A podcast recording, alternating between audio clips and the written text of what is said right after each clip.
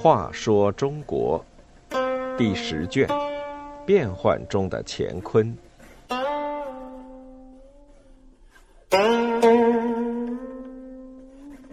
六十七，铁胎营。慕容延超对造假者的处置不是惩罚，而是利用。他想利用造假者的技术来骗别人，结果却害了自己。慕容延超做节度使时，大肆搜刮民财，财产越聚越多。他仍不满足，还想着怎样才能以钱生钱，变出更多的钱财来。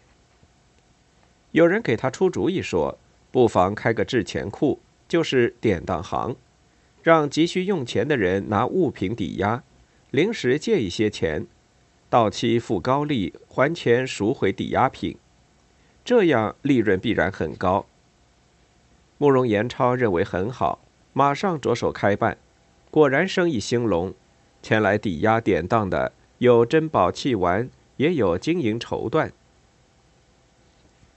有一次。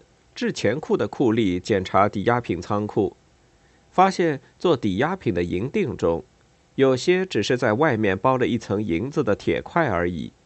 当时人银，库吏不由大惊，立刻去向慕容延超报告。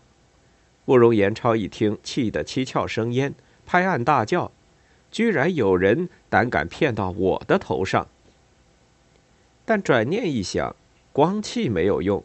要想法儿把这个骗子抓到才好。他左思右想，终于想出了一个办法。慕容延超布置库吏回去把库房里贵重的东西转移到其他地方，在库房墙上挖几个大洞，地上散丢一些零零星星的财物，做成被盗的样子，然后对外宣布说库房遭窃。库吏心领神会，一一照办。消息很快传遍全城，有贵重物品抵押在制钱库里的人，一听这个消息，自然着急，纷纷打听还能不能挽回一些损失。这时，慕容延超贴出告示说：“我开这个制钱库，原本是为百姓应急典当的，不想遭偷盗，实在不幸，唯恐百姓怀疑我会侵吞抵押品。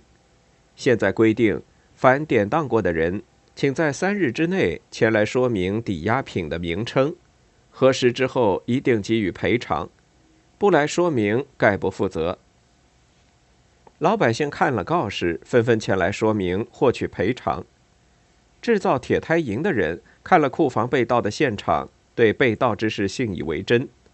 又见很多人都领了赔偿，心想：盗贼即使发现盗去的财物中有假银锭，也不敢自投罗网。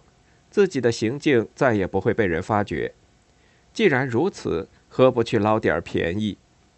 于是他也前去索赔。岂知慕容延超、张王等待的不是盗贼，而是造铁胎营的人，他才是自投罗网呢。慕容延超毫不费劲地抓住了造铁胎营的家伙，但并没有处死他，而是把他关进一个外人不知的处所。迫令他教十几个人日夜制造铁胎营，供慕容延超自己用来骗人。后来，慕容延超反叛后周，周太祖郭威亲临前线督战，进攻势头锐不可挡。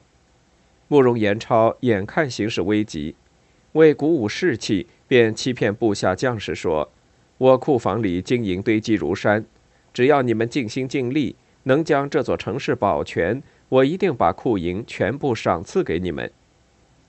可是不久，就有士兵私下传言说，库房里的都是铁胎银，得了有什么用？这话渐渐传开，慕容延超的军队士气顿时崩溃。不久，城被后周军攻破，贪财狡诈的慕容延超终于自食其果，难逃死路。